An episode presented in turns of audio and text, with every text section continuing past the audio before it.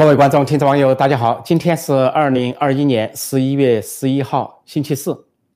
习近平败了，习近平大败。现在中共六中全会闭幕，发布了公报。这个公报大出人的意料，并没有所谓的三段论，三段论破产。所以三就是把习近平跟毛泽东、邓小平并列，说把江湖抹去，江泽民、胡锦涛不算什么，那个时代抹去。结果今天会议呢，经过四天之后闭幕。啊，首先呢，发表了公告。在党媒党报的头版头条发表了公告。纵观这个公报啊，六中全会公报显示呢，这个胡锦涛、呃江泽民和习近平是并列的。那么首先这个公报看顺序啊，首先呢，在前前面一段部分呢，就列举了说毛泽东的、邓小平啊、江泽民、胡锦涛、习近平所谓的这些思想列举了一遍。那么中间呢，就详细论述论述所谓中国共产党百年成就历史经验。先当然就论述所谓开创时机。开创时期，那就包括共产党的创业和毛泽东那段呢，就来了两大段，两段，呃，以当然以毛泽东为中心的，之后就论述这个改革开放时代，就是邓小平时代那么一段，接着呢就论述江泽民时代又来了一段，然后胡锦涛时代也完整的占了一段，然后呢对这个时期还进行了一个总结，又总结了一段，然后是习近平是。来了两段，两段也就是十八大以来，因为目前还是处于他当政，提到现实，当然就啊相对出来比江河湖好像多一段，其实呢幅度差不多。考虑到他的当政，而两个人已经退休，之后呢又总结到结尾的时候又总结到把五个思想提了遍，说毛泽东思想、邓小平理论啊、江泽民的三个代表、胡锦涛的科学发展观和习近平所谓新时代中国特色社会主义。整个看来完全是平衡的处理，完全没有出现所谓习近平压倒的情况。习近平，习近平既没有碾压，没有成功碾压毛和邓，未能碾压毛泽东，而且连江河湖都未能碾压，失败了，大败。这就是六中全会。说六中全会前，这个党媒党报给习近平抬轿，因为党媒党报我说了是习近平、习家军掌控的，中宣部是他掌握的，亲信心腹黄明啊，黄坤明政治局委员。网信办是他掌握的，呃，网信办主任汪庄荣文是亲信心腹啊，习家军人物掌握大肆的造势，连篇累赘的造势，天天习近平万字宣言，万字的叙述习近平的功劳，颠倒黑白，混淆是非，指鹿为马，把无中生有，把这个成败绩说成成绩，把这个呃失败说成功劳，九年来彻底的失败，一败涂地，就连昨天我讲到。连这个所谓的生二胎、三胎打击教培都失败，现第三季度人口这个这个结婚率进一步的下降，年轻人进一步的躺平，彻底失败。在这样的情况下，他不可能说在党内怎么样。然后就在开会之后，开会这十天，党媒党报降温了，对习近平的宣传降温了。显然全会已经开始了，不好意思再抬轿。但是亲习派系在外面放风，到处放风，包括新加坡的放风。我给大家介绍了，说什么习家军要蜂拥进入北京接位，又是习近平要至高无上啊连任，然后这个呃呃，他连任是变数，我现在不下结论他连不连任，他连任是变，说他要这个连任长期执政，甚至要指定五个接班人，然后甚至不要接班人，由他说了算。我在报道那些放风的时候，我就说那些啊只是亲习派系在放风，是有意通过出口转内销的方式放风，未必是如此。会议开的怎么样，未必是放风的那样。啊，会议呢是外松内弛啊，外松内紧，应该是充满了紧张的斗争。因为京西宾馆是戒备森严，里三层外三层，连服务员都是特工啊，连里边的人都能够变音，任其他人你要三证才能进入啊，你要有身份证，你要有工作证，还要有会议证，三证你才可以进入。就说是工作人员的话，但是贵宾的话，他必须有会议证加上身份证，还有各种各样的人脸识别，说戒备森严。所以说现在看来。这个过程并不是外界所想象的那么简单。中国共产党这个百年大党也不是想象的那么简单。如果这个全国人大是中国共产党的橡皮图章，如果说全国政协是共产中国共产党的政治花瓶，但是中央委员会到情况就不一般。中央委员会并不是某个人的花瓶，某个人的这个橡皮图章，并不是某个人某个总书记的啊橡皮图章花瓶，他们能够发挥作用。这个中央委员会有三百多个委员和中央委员，来自于全国各地，代表了不同的派系，既有啊习家军习派，也有这个团派，也有江派，也有红二代太子党，还有非非习非江非团的这些各种派别。那么关起门来，大家可以畅所欲言。既然是总结共产党的百年，那怎么总结啊？所以这个呃，大家可以畅所欲言，不可能说某一个人取代了百年，某一个人执政九年就取得了百年。按照习媒体、党媒党报在事先的这个宣称，这个人不仅是碾压了江湖，超过了江河湖，江河湖不值一提了。然后是邓小平直接碾过去，最后呢，在这些万字长文中啊，吹捧到什么程度呢？连毛泽东都不在话下。在开会前的一篇长文中，习近平的名字一百三十五次，毛泽东五次，邓小平四次，江泽民一次，胡锦涛不存在，给人造成了很多的错觉。其实呢，这个海内外的这些亲习势力啊、捧习势力，给习近平抬轿、呃吹捧、唱喇叭的人，缺少对中国政治观察的这个可以说啊知识或者深度或者能力，跟着起哄，跟着起哄。包括这些海内外的一些媒体啊，都跟着起哄。习近平这不得了了，那不得了了啊！这又怎么样了？那又怎么样了？这个又连任了，那个是啊九五之尊了，然后然后登上宝座了，然后习家军全面接位了啊！所有的政治这个政治老人都给赶到一边去了，然后这个党内的派系都被他排挤了。我是给大家谨慎的报道了这些放风，但是放风的时候我就说未必如此，他未必能够成功。现在看来，不仅习近平在六中全会遭遇了重大的挫败。他的连任都增加了变数，我不下结论，他连任是不不连任，因为还有一年，变数很大，二十大。但是有几个迹象，第一个迹象，到目前为止，现在是北京时间啊，星期四晚上，就是十月十一号晚上，推出了全会的公报，并没有推出人事的变局。那么召开一个全会之后，有时候往往会说会议讨论的其他事项，或者说推出一些人事变局，比如说中央军军委有没有变化，这个。呃，中央委员会政治局有没有变化？因为在以前的六中全会中啊，为了说下一任有一个交代，为了开下次代表大会啊，中央军委突然增加人，甚至中央军委突然增加两个副主席，结果出现四个军委副主席并列的局面，那是为了呢，说是交接班，然后这个政治局和政治局常委啊，甚至也发生一些变动。那么目前看来还没有公布，这个中共在事先发布了一个通告，说会在星期五的早上。就是十一月十二号早上十点啊，这个举行一个新闻发布会。那么新闻发布会会不会公布一些人事的变化？我想新闻发布会它的主要的基调是：第一，他会讲一下这个会议的公报；第二呢，他会讲一下这个啊这个所谓百年的总结，这个大党的总结；然后会讲到一些啊这个如果有人事变化的话，记者提到可能会公布。但是目前为止，至少到现在我做节目为止还没有看出来，就外面传的沸沸扬扬的人事变化还没有出来。所以这是一个迹象，另外一个迹象就是说显示呢，这次公这次公报中不仅把习近平跟其他人是完全并列的关系，也就是五代领导人，按邓小平说的，毛一代、邓二代、江三代、胡锦涛四代，习近平第五代，也就是这么一个顺序，非常平的一个顺序，没有突出。虽然提到了四个自信、四个意思、两个维护，不过这一次呢，罕见的把四个维护、四个自信、四个自信呢平摊来说，把内容评出来。四个自信，什么道路自信、文化自信、理论自信，什么啊这个制度自信，什么四个意识啊，什么政治意识、大局意识、核心意识都平摊出来，维护党中央领导权威，维护习近平的核心地位都平摊出来，就说明呢，不仅仅是在强调习近平。最后有虽然也提到说以习近平为核心，毕竟习近平还在任，他还是总书记、国家主席、军委主席，是最高领导人。只要他还没退休，只要还没卸任，当然会提。以习近平为核心的党中央，这是肯定的。不过在最后的结束的时候，公报结束是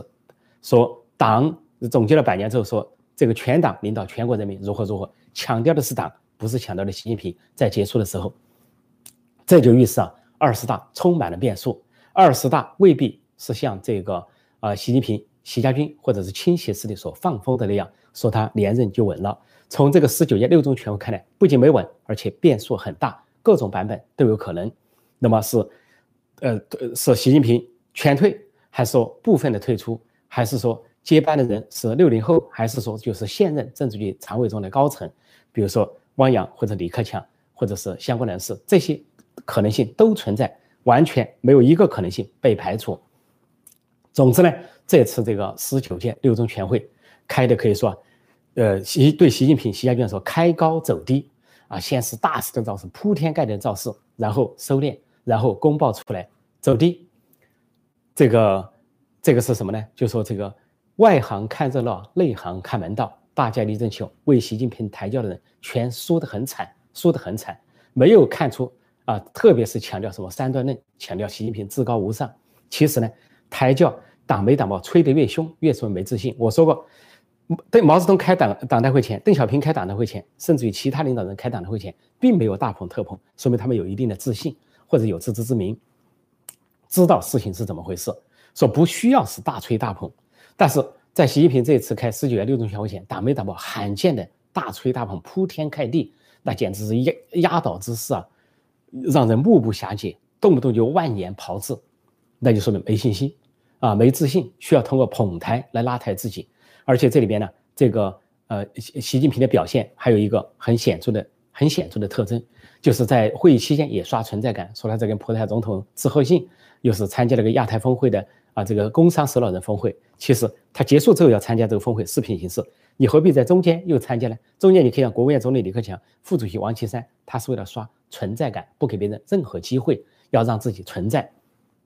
但是习近平开完这次会也不敢出国，因为呢，敲定了跟美国总统拜登的这个视频会谈是十一月十五号，也是视频，目前没有出国的计划。我预计呢，习近平。在十九年六中全会之后，他权威仍然不保，地位仍然不稳，说不敢出国，恐怕要熬到明年二十大，他要最后一搏，看能不能够连任。否则出国的话，他感觉到党内政治有变化，国内政治有变化，对他不稳。那么，呃，另外要值得一说的是，其实我在这个节目之前先做了个录播节目，我临时取下来了。我在录播中录播中就讲到，我说在结束前有一个怪现象，有一个现象非常不同寻常。就是中国有个重要的网站，也是清晰的网站，发布了各国对这个会议的报道，包括美国啊、英国啊、德国啊、这个西班牙、俄罗斯啊各种大媒体的报道，报道集中在这个全会通过了一个百年这个决议。但是奇怪的是，引述这些报道的时候没有提到习近平，没有提到说习近平为核心或者习近平开创新时代，没有，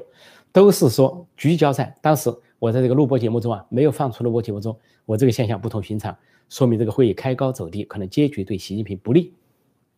果然如此，我现在临时改编成直播啊，是因为今天早上起来看到中国发布了这个公报，说临时改成直播，跟大家在线互动、在线问答。好，接下来我把时间交给我们的啊在线的观众、听众啊，这个大家的网友朋友，我们来互动，在线互动、在线问答，接受大家的提问。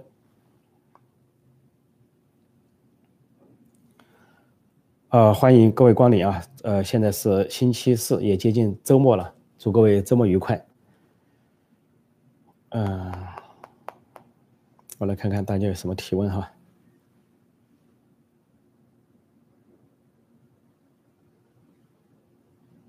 这个是，等一下，我再调整一下，把大家的发言拿出来。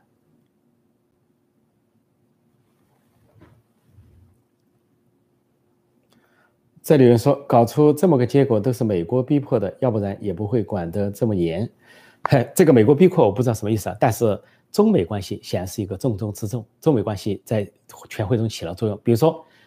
虽然这个杨洁篪跑到呃这个瑞士啊，跟美国国家安全顾问苏利文见面，前不久敲定呢是我拜习会，拜登跟习近平会，但是显然拜登坚持啊，十九届六中全会之后，习近平显然希望在十九届六中全会之前，我的分析啊。安排在十九届六中全会是美国的坚持，要看看你这个全会开完之后什么结果，美国就好调整政策。习近平地位保稳不稳，保不保，能不能连任，判断，然后美国出相应的政策。而且，习近平为什么希望在十九届六中全会前呢？相当于为他背书，他能够处理中美关系，表示美国总统在支持他，那么他在党内有说服力。实际上，他众多搞砸的事情之一就中美关系搞砸了，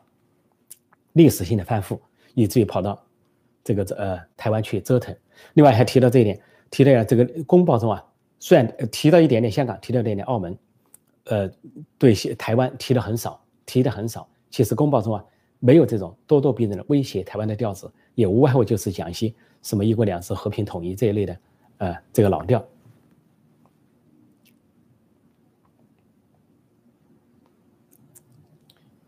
嗯。这里说没定接班人吗？这个我先说一下哈。首先，这个人事变化并没有出局。这个中国呢，它是在明年二十大之前还有两个重要的会议，这是六中全会。接下来明年夏天有个北戴河会议，在二十大之前有个七中全会。所以他未必呢就把什么东西在六中全会敲定。如果中国政治比较平稳，一般就在六中全会敲定一些事情，包括啊这个接班人啊、新的常委组成、新的政治委员组成等等都看出来了。但如果不太平稳呢，就交到下一个北戴会会议啊去激烈的争辩。呃，党内各派跟政治老人坐在一起，就是二零二二年的北戴会夏天非常重要。之后呢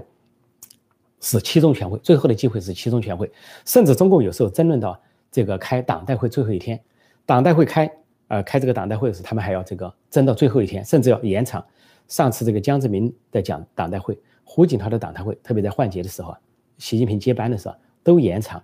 记者会都在外面等了，等他们新一代的领导人出来，结果的会议啊延长半小时，延长一小时，延长一个多小时，延长就什么呢？最后都搞不定。所以呢，这个这说明呢争论很大。所以能没有错不见，我们先看一下星期五。星期五，我这里星期四啊，呃，星期五的上午，呃，中共这个新闻发布会还有什么？另外，除了这个公布之后，公报之后，陆续的关于六中全会还有什么发布？那么看看有没有人事变动，再看看有没有接班人。但是，即便是没有的话，那并不排除呢，在十二十大之前，仍然可以通过其他会议推出。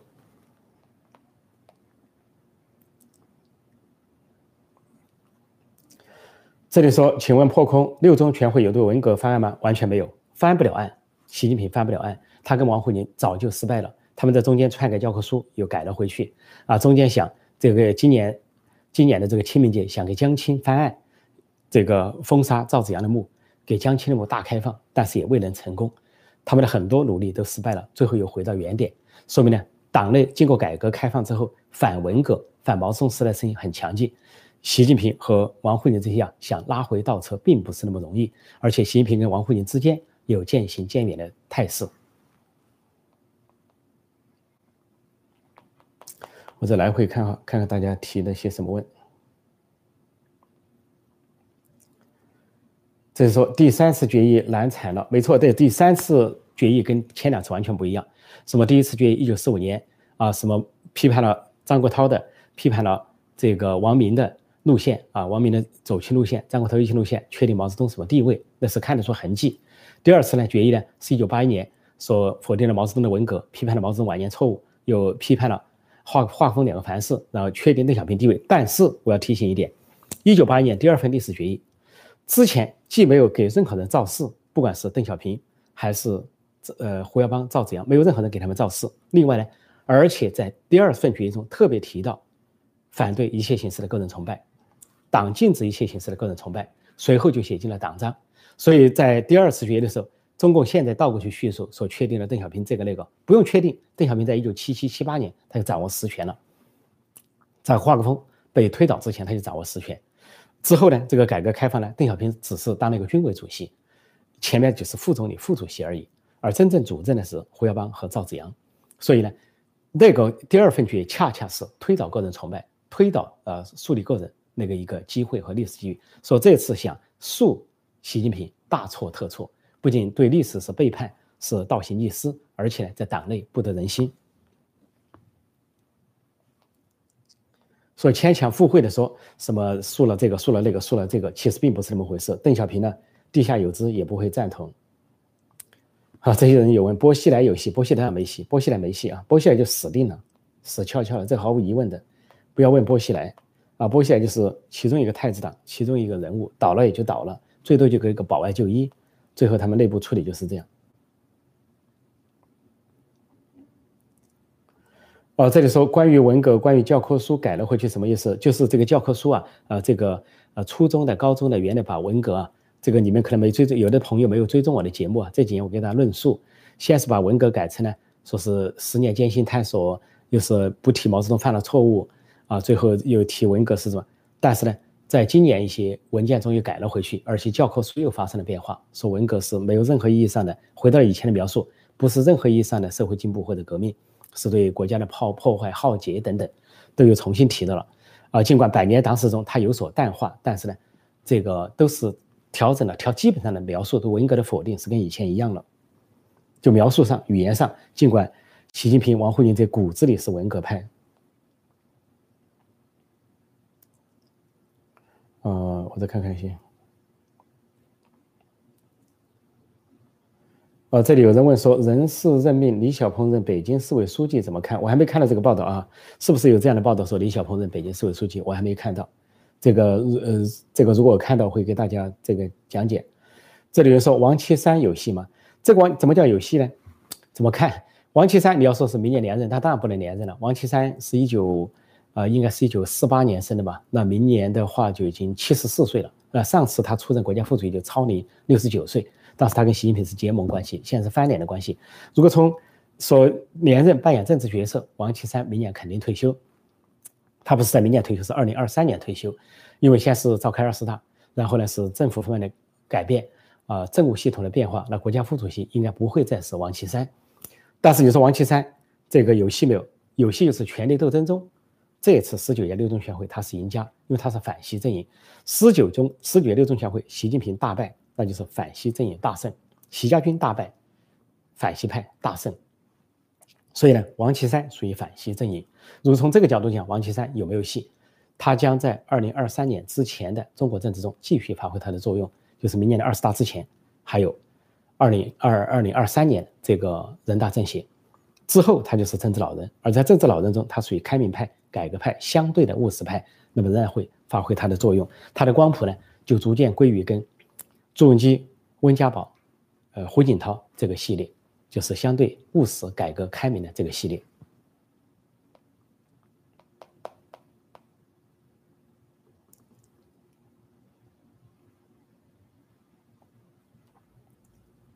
啊，这里有人问说，习近平有可能兼国家主席兼任人大委员长，就像地方上领导兼任人大主任，这个是完全不可能的。一一一毫米的可能性都没有。对中共对中共政策不太了解的这个提法，呃，习近平的这个出处啊，明年呢，他就有这个，应该说四种可能性，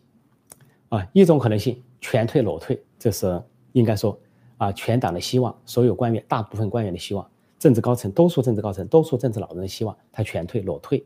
也是海内外多数人的希望，尤其国际上的希望，希望中共中国换一个领导人。啊，因为他在位呢，可能破坏世界和平，带来战争。另外呢，第二种可能性呢，他死活赖着不走，也许赖住一个位置，比如说他要保留军委主席，再来个五年，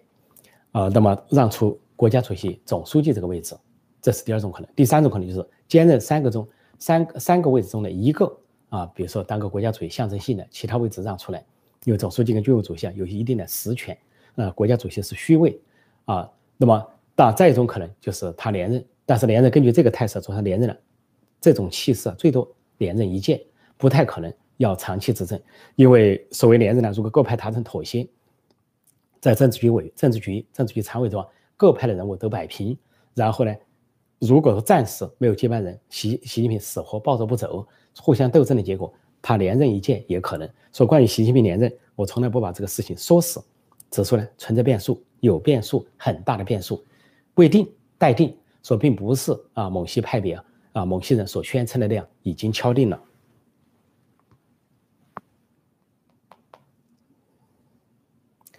这里说汪洋是否有戏？汪洋非常有戏，太有戏了。汪洋的戏很大。汪洋为什么有戏呢？汪洋一九五五年生，六十明年六十七岁，七上八下，他要留任政治局常委。根据这个十九届六中全会的结果来看，习近平想把李克强、汪洋这一批人推出局的企图。规避失败，推不出局，那汪洋就很多可能性了。汪洋留任政治局常委，兼任其担任其他职务是一种可能。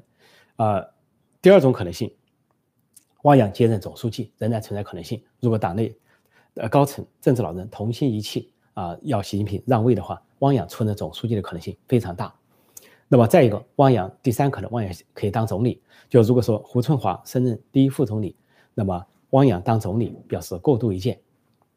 可能性存在。再一个就是汪洋当然可以当其他职务，这里边的其他比如中纪委书记等等。如果说各派政治老人达成妥协的话，况且呢，汪洋非常有戏，不仅他的年龄优势，还有他的政治背景的优势。他是团派团派人物，但他有手法比较圆融，啊，身段比较灵活，被各派所接受。另外呢，汪洋是改革派、开明派、务实派，所以呢，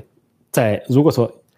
极左势力受到受到阻挡、受到狙击，像习近平、王沪宁这一派被削弱的话。汪洋就很容易出头，说汪洋有戏，而且大有戏，大家要等着，打好板凳啊，打好椅子，好好的看戏。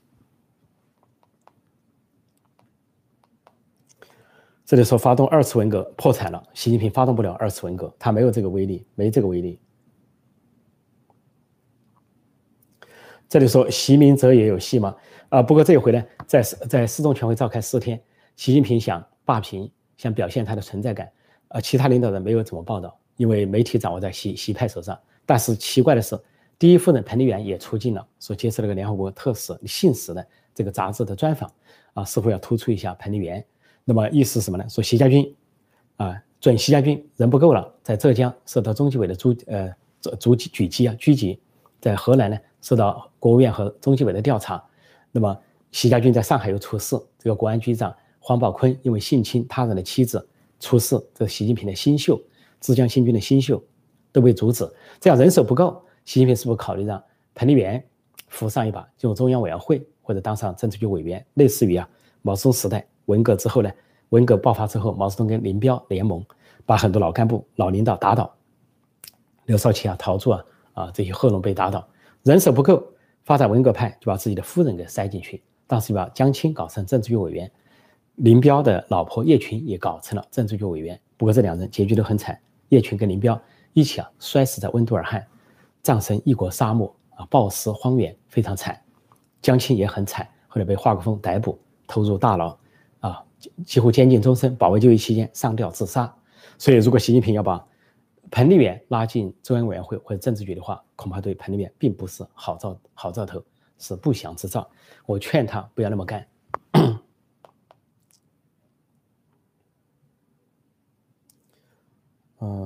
再看一下，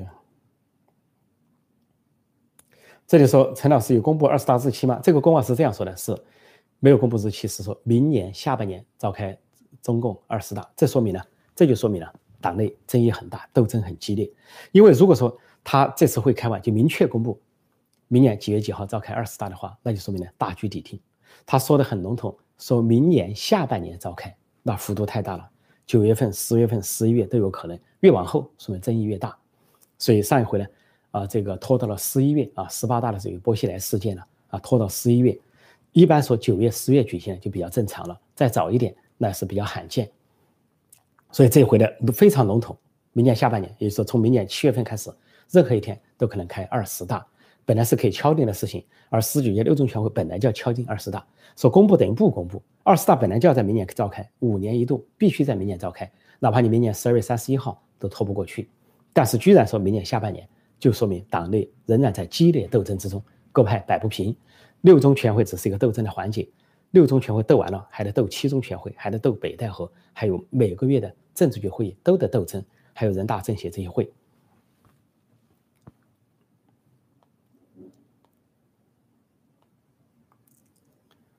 嗯，这个我看看还有什么。这里有人说，破空老师，包子连任希望不大的情况下，他会狗急跳墙打台湾吗？我坦率告诉你，打不了台湾，他打不了。为什么？呃，党内各派不会同意打台湾这件大事，他一个人做不了主，党内不会同意他，高层不会同意，政治老人不会同意，这是其一。其二，军中他军权并不稳定。就像西部战区普遍的反西反战，司令员换了又换，仍然是反对他的，不愿意打仗。这个军军内有不同的成分，而且中央军委局卫戍部队啊，这个武警总队啊，他都靠不住，不断换人，不断出事的原因就是这些人并不忠于他。如果他要轻举妄动，恐怕他把他自己拿下，没有拿下台湾，先拿下他自己。所以我认为习近平狗急跳墙都不敢打台湾，台湾的事情会在十九届六中全会之后。在习呃，在习近平跟拜登会谈之后，逐渐降温，这是大势所趋。嗯，这里说胡春华有戏，但胡春华是有戏。胡春华现在六三年生，啊，六零后，他是团派人物，他现在是副总理、政治局委员，他在二十大肯定是政治局常委。至于说担任第一副总理还是担任总理，这两个可能性都存在。啊，习近平想千方百计要推倒胡春华。努力了这么多年都没有成功，跑到内蒙古倒插二十年，胡春华安然无事。所以呢，这个胡春华呢是大有前途。这里说这次确定了习核心，那十九大算什么？并不是这次确定习核心，很多人不懂中共政治的时候在跟着瞎起哄。习核心早就确定了，二零一六年、二零一四年、啊，不久就在习核心了，就在讲习核心。上次的六中全会，这不是确定习核心，他们是想说，这次十九届六中全会开创一个习近平长期执政的时代，就跟毛泽东有三十年，邓小平有三十年，来一个习近平三十年，但是归于失败。其实，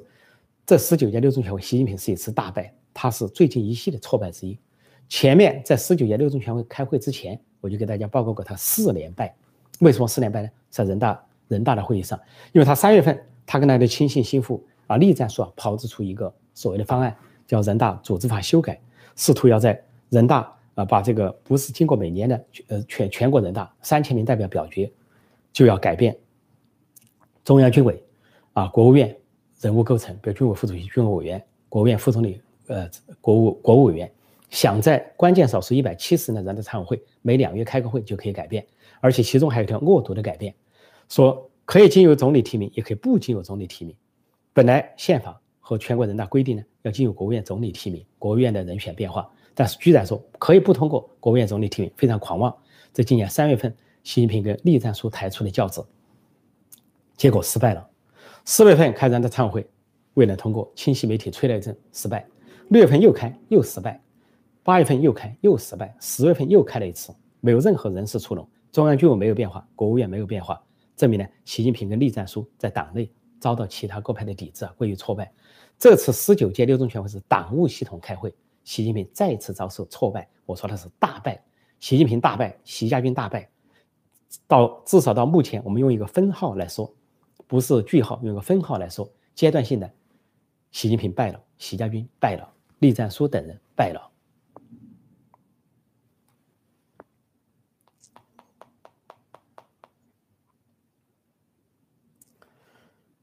呃，这里说中国哪天才能民主啊？当然这是一个大标题啊。我们现在是在客观分析一下中共内部的政治。呃，如果中共政治出现一些变化啊，这些极左派啊、顽固派、保守派啊、强硬派能够靠边站或者不成为主流路线，那么如果有改革派啊、开明派、务实派相对占上风的话呢，出现一些啊继续的经济改革的同时出现政治改革的可能性存在，这也是国际社会的普遍的期待。所以民主化需要中国人民的共同努力。啊，不仅需要体制外民民间的民众努力，还需要体制内的啊党员官员的努力，所有人都要努力，否则这些党员官员被受冤屈的时候，他是有冤无处伸。就像上海现在官员沈根林因为举报国安局长习家军人物黄宝坤性侵他的女儿，他就有冤无处伸，他自己还失联，呃，这些上海的那些机关不受理，所以他的女儿女婿啊在新加坡心急如焚，发出这个呼吁之声呢。啊，营救他的父亲，也进一步也揭露中共的丑陋，说这本来这都是体制内的中共官员，但是最后这么个结局，就说明这个体制、这个制度需要改变。中共的党员官员要认识到，如果不改变这个制度，你本身也不安全，最终的结局也不会好。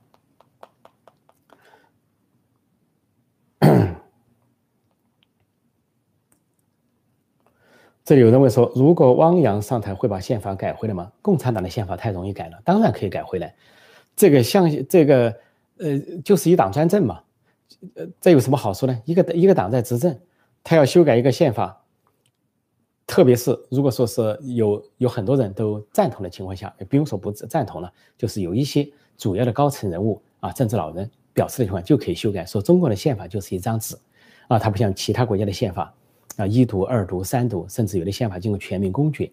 说在中中共来说，宪法就是一张纸，随便玩说谁上台就玩宪法。所以说，习近平把宪法给干翻了，实际上把一一九八二年版这个宪法干翻了。那么其中他取消领导人任期制，那么在恢复领导任期制，在中共党内应该说是共识。中共党内再蠢再笨，经过四十年改革开放，也知道终身制是最最垃圾的东西，最危险的东西。鼓吹终身制的人啊，那都是啊。不要说没有一起码的智商情商，恐怕一点做人的底线和这个做人的底线都没了。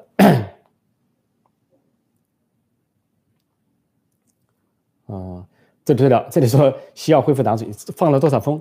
他们通过新加坡海峡之声、海峡时报放风，说大习近平、习习家军大举入入京，好像政治局常委要占满，好像政治员要填满习家军。还有一个放风说习近平要当党主席，我在。昨天的节目中，分析我，这种可能性很小。我强调可能性很小。这是习近平的图谋，也是习派的放风。但是我说通过的可能性很小。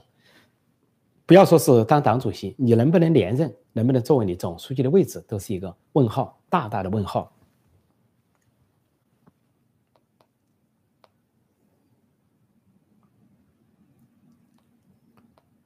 呃，他明天的公告大概呢，他明天不是公告啊，明天是记者会。记者会呢就会对十九届六中全会进行介绍。但所谓记者会，就是自己跟自己说话。中国的党媒党报坐满啊，然后中国的什么中宣部啊啊这些呃什什么这个中办呢，一些人坐在那里假装介绍情况，假装回答问题。呃，是不是对外媒开放？外国记者能不能提问？能提几个问？都是一些问题，主要是还是自话自说，起一个宣传介绍的作用。这里说这个，呃，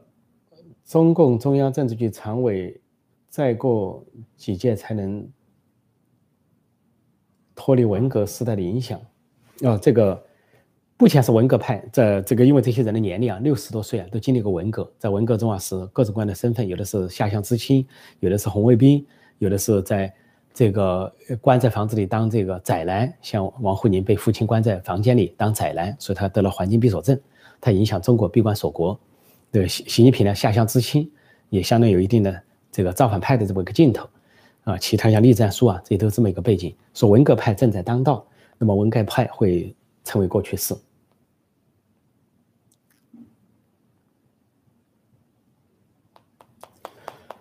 嗯，大家的提问很多哈，今天非常踊跃，我再稍微选一下。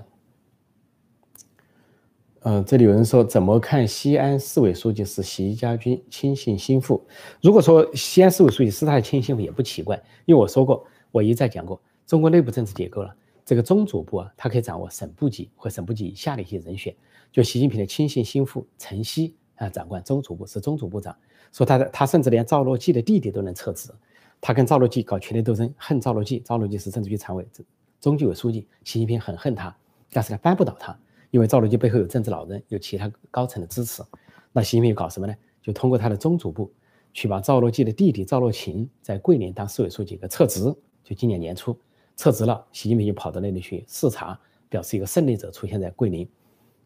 说如果说哪个地方出现习家军不奇怪，这是他通过中组部啊在起作用。但是我一再说，涉及到政治局委员、政治局常委，涉及到权力重组这一层呢，他做不了主。这是我反复强调的一点。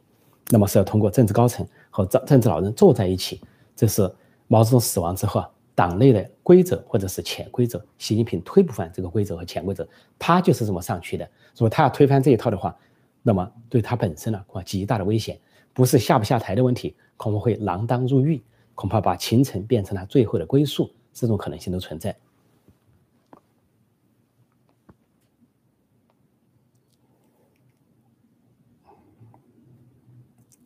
这里说这个六中全会什么定调二二十大一尊地位的嘛？我已经说了啊，回头看我的节目，没有，不仅没有，出现了很大的变数，很大的变数。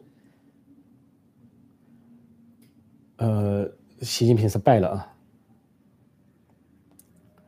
这里面说宰男破空老师太幽默，这个我说黄沪宁是宰男呢，是实打实的宰男。现在美国总统拜登甚至说习近平是宰男，而且说是第一号宰男，这是因为习近平缺席了 G20 峰会。又缺席了气候峰会，呃，将近两年没有出国。说这个拜登在出席啊这个 G20 峰会的时候，在出席气候峰会的时候，就开玩笑说，说了两句话，一个说习近平是宅男，走不出门的宅男；还有一句话说，习近平对气候峰会的承诺是嘎是 bullshit，公牛屎。尽管昨天呢，他们又公布了一个中美说关于气候达成一个宣言，宣言归宣言，美国有具体承诺，中国没有具体承诺。美国承诺二零三五年百分之百的。实现零碳啊零碳化标准，但中共只承诺呢，说在第十五个五年计划期间减少对煤炭的消费，并加快这个进程，就如此而已，就号称共同宣言，也就是一个安抚中共对美国的安慰而已。就像中美国说，呃，我无意改变你的制度，安抚一下共产党和习近平，就跟安抚一下金正恩和北朝鲜一样，互相都是安抚政治关系啊，没有实质性的变化。这里说陈老师，这次历史决议有六四评价吗？首先呢，这个决议的全文还没有公布啊，它只是一个会议的公报出来了哈，会议公报来了一个就说这个会议公报做了几件事。会议公报说他做了几件事，一个是通过了一个第三份历史决议，第二个说啊，习近平就这个决议给大会做了说明，再一个说这个这个大会啊，呃，确定呃还有习近平做政治报告，代表政治局给中央全会做报告。另外呢，说这个全会啊敲定明年下半年召开二十大，没有涉及到这个决议的全文，但是决议的主体都在这个公报中了，就是五代领导人并列。毛、邓、胡、江、习并列，谁也没有推翻谁，谁也没有取代谁，谁也没碾压谁。习近平就是其中的一个领导人，没有得到任何的突出。所以，习近平不仅呢这次败了，就是三份历史决议他也败了。第一份历史决议确实是毛泽东的地位在里边，而第二份历史决议，尽管邓小平反对个人崇拜啊，也不提核心的说法，在那个时候，但是呢，呃，因为那核心说法是八九六四之后提出来的，但是邓小平确实他是里面的主角。是确定他的地位，是有他的地位。习近平这次连毛和邓都不如，因为第一份历史决议还敢去否定张国焘，呃，右倾路线，王明左倾路线，否定两个人。邓小平的决议还敢否定毛泽东，否定华国锋，但是这份决议谁他都不敢否定，甚至有清晰媒体放风啊，说习近平既然谁也不敢否定，不敢否定江，不敢否定胡，那么是不是把他打选择性反腐打下去的政治局常委、政治委员提一遍呢？结果这个都没有提。但全全会公报会不会提不知道，呃不呃就是那个第三份决议应该不会提了哈，这个全会公报没有提到。比如说他打倒了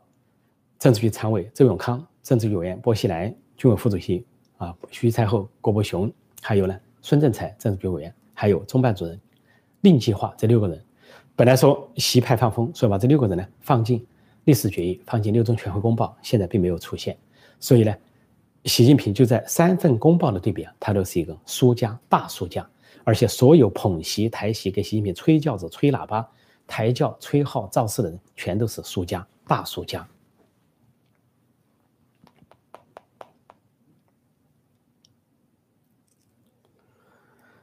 这里说令完成在美国令计划不会出事，没错，他们家安排的非常好啊。这个令计划是做计划，但他的弟弟啊来完成。所以，虽然令计划在国内失守，他的弟弟成功出逃美国，手上掌握了二千七百份重大的机密和绝密文件。那么，习近平他们不敢把令计划怎么样？他弟弟在外面，但是我认为他弟弟啊已经把这些重大机密交给了美方，交给了美国政府，而且他得到了人身保护，这是肯定的，这是国际政治运作的基本的要素。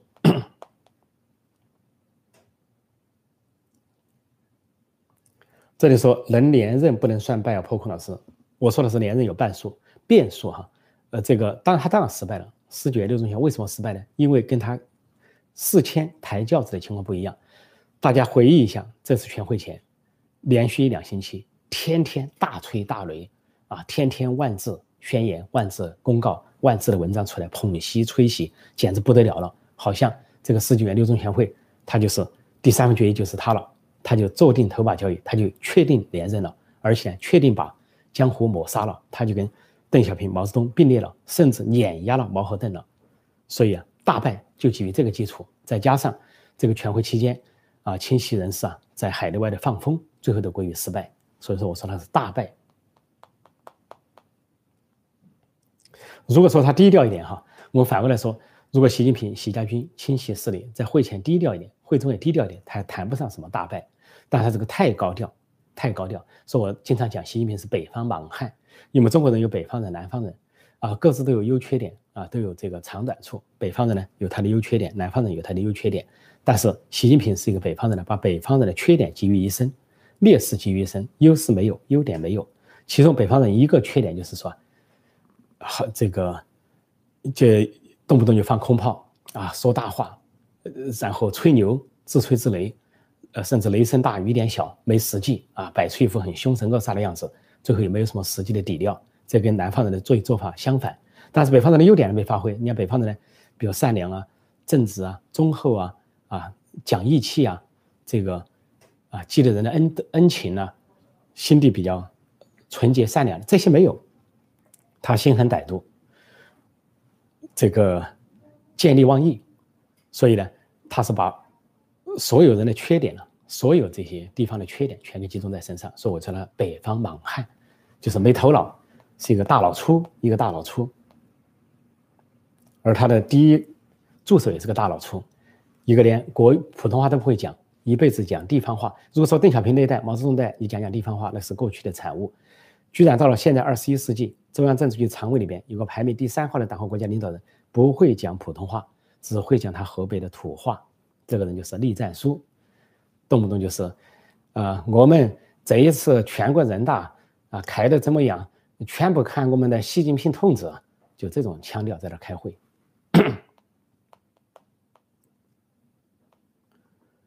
这次这个栗战书可能要感感慨了，这个老大你败了，你又败了，咋回事？咱们的习家军跟着你咋算倒霉啊？嗯，我再看看一些什么提问哈。呃，有人说这个台湾管大陆，我们今天台湾问题少少谈，但是如果说国际联军击败中共的话，击败中共要。台湾的中华民国托管中国，那是完全有可能的。接管、托管、暂时性的接管都完全有可能。这里有人说，那李强和陈敏尔现在听说他要当总理，这个李强和陈敏尔但属于这个习家军，是习近平极力要拉抬的人物。不过他们本身也会产生矛盾，因为习近平、习家军最初在造势的时候，老是造这个陈敏尔，因为陈敏尔是。绍兴四野是个笔杆子，习近平呢长期依靠他写一些豆腐块文章，在浙江当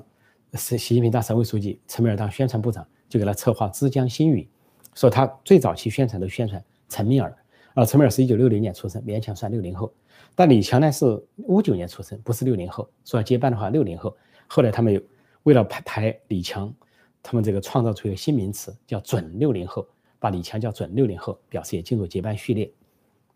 但是李强后来居上，让显然让陈敏尔不满，这才传出来说李强进入中央政治局常委，而陈敏尔去上海接班，那对陈敏尔来说肯定心里更不满，一定会在习家军内部产生矛盾，因为陈敏尔已经是政治局委员、重庆市委书记，李强上海市委书记、政治员，两人平级，这样李强上升了，陈敏尔跑到上海去接班，那对陈敏尔是极大的羞辱，所以呢，内部就会祸起萧墙啊，兄弟阋墙。这种事情都会来。按照习近平说法，《红楼梦》里边，外家人先不打进来，自家人先给杀将起来。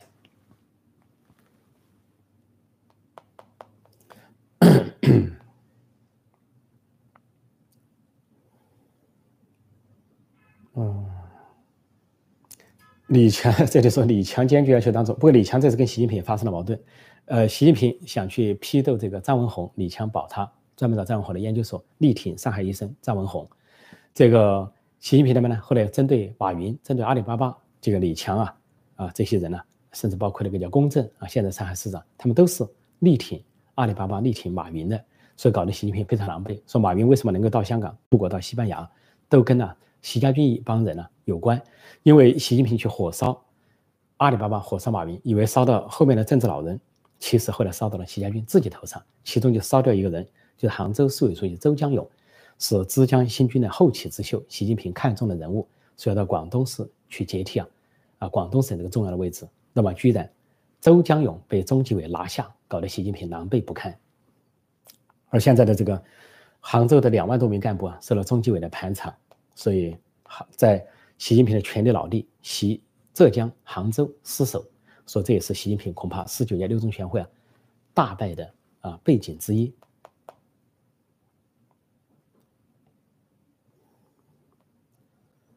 啊，这里有人问说，陈老师，宽一地这次受挫，李中堂的地位会不会有所回升？请你分析一下这个问题提得很好。李中堂讲的是李克强，李克强首先，呃，习近平和习家军啊，习媒体反复放风，要把李克强逼退，甚至呢提出一个罪恶的计划，说如果团派的胡春华要上，要交换李克强要退，来换胡春华上任总理，李克强完全退休，说是成顾全大局，顾全什么大局呢？习家军一派独大，习近平一人独大的大局，当时我就说非常的荒唐，这就是所谓的大局，根本不是共产党，不仅不是中国的大局，连共产党的大局都不是。那么李克强经过这次十九届六中全会，我认为他站稳了，因为李克强两届总理任期呢，他到了他大概率事件转任人大委员长，大概率事件成为了啊继续保持啊第二号或者第三号领导人的位置，但是还有一种可能，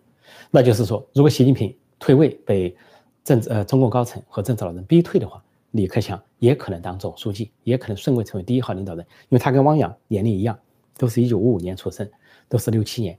这个政治局常委中有三个六七年的，李克强、汪洋、王沪宁，但王沪宁没戏，王沪宁没有地方主政经验，没有地方主政经验的人，绝不对绝对不能出任总理或者是总书记的，尤其不能从出任总书记。说王沪宁是没戏的，说李克强和汪洋有戏。如果习近平走人，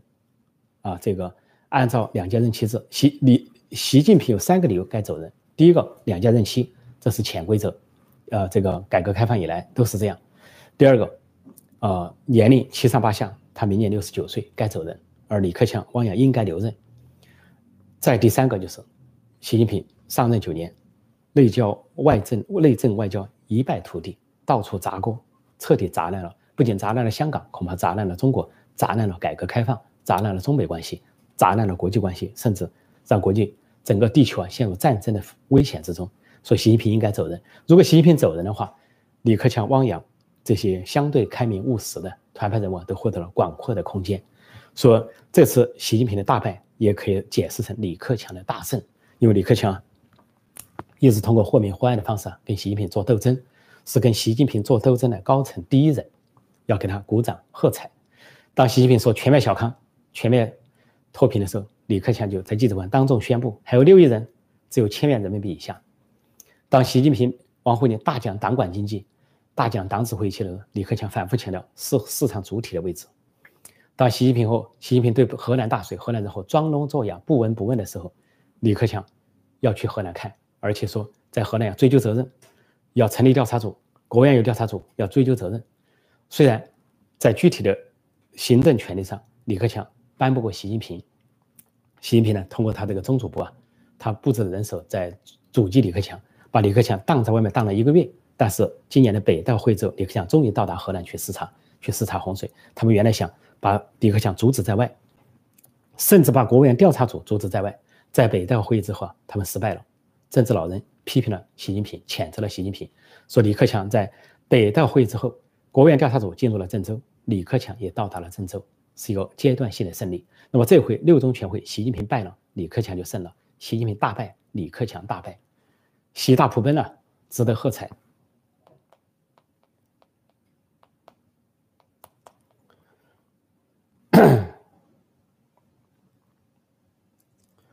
这里有一个朋友说：“呃，破空老师，我是新疆的，我们新疆公务员都对陈全国抱怨很深。陈全国这次为啥不调离新疆？这个陈全国，呃，不是习家军，也不是准习家军，但是是习近平最喜欢的人物，因为他是强硬派、极左派啊，这个屠杀派、镇压派。那么习近平非常喜欢他。这次清习阵营的一个放风，就是陈全国更上一层楼，可能要当政治局常委。呃，陈全国呢是，啊，也是一九五五年生的。”那么明年也是六十七岁，那么习近平想把他塞进政治局常委，但是根据这次十九届六中全会来看，挫败了。陈全国根本不可能晋升。习近平最大的能耐是目前保持他还是政治局委员、新疆党委书记，试图就让他更上一层楼。但是根据目前的态势看来，只要习近平、习家军败了，陈全国也会败。大概率事件，如果明年这个习近平和习家军未能取得他们所希望的胜利，就算他。呃，习近平连任，但是未获全胜的情况下，拉平的情况下，陈全国的没戏。陈全国的归宿是什么呢？我认为他会调到啊全国人大或者是全国政协当一个人大副委员长或者人大啊政协副主席，这就是他的归宿，成为所谓副国级或者国家级领导人。但是有其名而无其实。陈全国不仅被新疆人民所痛恨啊，新疆公务员所痛恨啊，但维吾尔人更是对他恨之入骨，全世界都痛。唾弃他，是一个屠夫，新一代的屠夫，刽子手盖世太保，希特勒手下的盖世太保，现在是习近平手下的盖世太保头目，是这个集中营的这个始作俑者或者是推手。这个时间差不多，我再看看大家还有些什么关键问题哈。这里说哪里败了？公报把他吹上天了。这个读公报要仔细读啊，不算。这公报，你当然他在执政，他还在执政。那些共产党他不可能一夜之间改变一切的。共产党是一个百年大党，共产党是一个非常僵化的机制，他不可能说这公报出来就把习近平说的是一无是处，甚至像拜登那么说，说他是不喜的公牛屎，会说他是第一宰难，不可能。他仍然会强调他是核心，啊，团结在核心周围，仍然会强调四个意识两个维护，这是一个惯性运作。但是看中共政治，你要看细节，看文字背后、字里行间背后是什么含义。说这个公报不是把习近平吹上天，相反，把习近平放到了地上，就是在会前党媒党报，习近平、习家军掌握的党媒党报把他捧上了天，吹上了天，那才叫吹上了天。但是随着会议开始啊，我昨天的标题叫降温，这个捧习降温，会议在进行中，会议开完了。他就回到了地上，回到了原点，也不过就是现任的中共的最高领导人而已，其中一件而已，并没有超越其他任何人，如此而已。所以不能说吹上天，而是放到了地上，但也没有打入地狱。这里有人说李克强总书记、汪洋总理、胡春华人大委员长，当然这些可能性也存在哈。但是胡春华呢，呃，当委员长的可能性啊，应该还不至于。如果汪洋平移到人大，因为人大委员长掌握立法机构，一般来说。是一个资深的人物来担当，比较少用这个后后来的年轻人担当。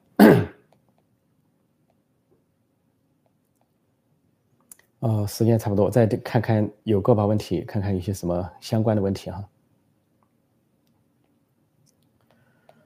这里说，如果连任的话，日子难过，所以大家体制内外、国内外、党内外、国际社会要形成合力，阻挡习近平连任之路，把这个。祸国殃民的、危害世界和平的人拿下来，这是最近一年的很多人的愿望，多数人的愿望。呃，看看有什么相关的问题哈，时间差不多。这里人说公报我看了啊，某某时期某某为代表的中国共产党人，没错，都是某某时期，每个时期都有一个代表人。习近平和王沪宁和陈敏尔哪个更胜一筹？但你要比文采，比这个。在这个这个宣传方面的造诣，陈敏尔跟王沪宁相比啊，那是小巫见大巫。王沪宁那是所谓的三朝之狼，三朝元老，三朝啊，中南海化妆师、语言化妆师。王沪宁毕竟是复旦大学的，当过复旦大学副教授、教授。那么他梦想中进中南海，终于进去了，切断了跟外面的所有社会关系、朋友关系，一心一意为帝王盟，给江泽民、胡锦涛、习近平三代啊炮制所谓理论。所以陈敏尔当然不可能跟王沪宁相比，就算陈敏尔也好，呃，这个黄坤明也好，或者丁学祥去主管意识形态，他们在文字水平啊，在这个党史这方面水平呢，绝对不如王沪宁。只不过王沪宁这个人呢，根深蒂固的极左，根深蒂固的这个文革思维啊，这个倒行逆施，所以这一点这个局限性呢，就看其他人能否突破。如果说陈敏尔或者是丁学祥或者是黄坤明在这方面有所突破的话，那你就说。以其长比以呃以其长及其短吧，你比不上它的长处，但是你可以比它的短处，或者避免它的短处，那你还算有一点前途。但这是后话。我想今天恐怕时间差不多。啊，有人说王沪宁是学者，陈敏尔是混官场的。对，陈敏尔是上海四爷，上海四爷啊，是这个耍小鼻头的。上呃不是上海四爷，长呃绍兴四爷，绍兴浙江绍兴老出四爷人物啊，摇着一个。摇着一个小扇子啊，拿着个笔杆子啊，啊，过去提着个毛笔啊，到处给人呢出谋划策，出一些主意，或者说出馊主意。那么陈敏尔呢，是习近平身边过去一直给他出馊主意的人，但习近平身边这种人多了啊，是否能代替王沪宁呢？那是一个变数。总之呢，我们今天总结起来，就是